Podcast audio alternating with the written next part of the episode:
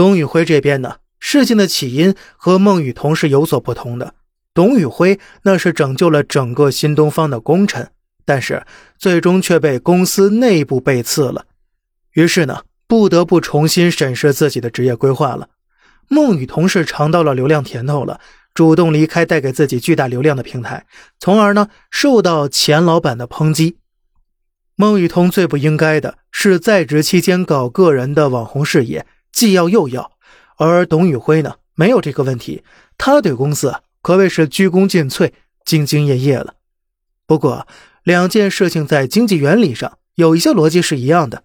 董宇辉作为抖音主播爆红之后，他和其他网红以及以前的香港明星所处的位置没有什么区别：一是没有公司的实控权，二呢是积累了忠实粉丝，功大震高管，开始影响平台的安全性了。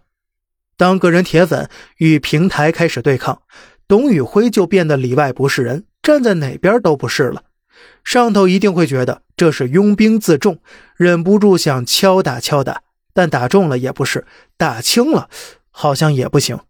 最后，董宇辉就只有两条路可以选择了：要么跟原公司谈妥一个双方满意的股权，要么出走自己创业。不过，原公司裂痕已深了，以后大家见面处起来呀，肯定是不愉快的。上班时那肯定是越看越不顺眼。作为普通人，董雨桐跟孟宇辉两件事怎么发展，其实跟大家伙没有半毛钱关系。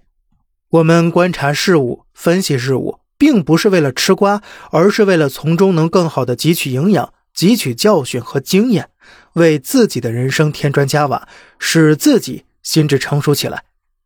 当自己面对人生困局时，能从过往的历史寻求答案，信手拈来。所以，孟雨桐跟董宇辉两件事情，我们只要知道明白背后的逻辑就够了。这个逻辑是啊，一个人如何向前发展，是不同的人处于不同的经济环境决定的。人会主动的靠近经济利益，也会被动被挤出经济利益。但是，只要环境变了，人就必须跟着发生改变。经济就是江湖，就是人心。经济规律是不可逆的，不以个人为转折的。与其对抗啊，不如顺从经济规律。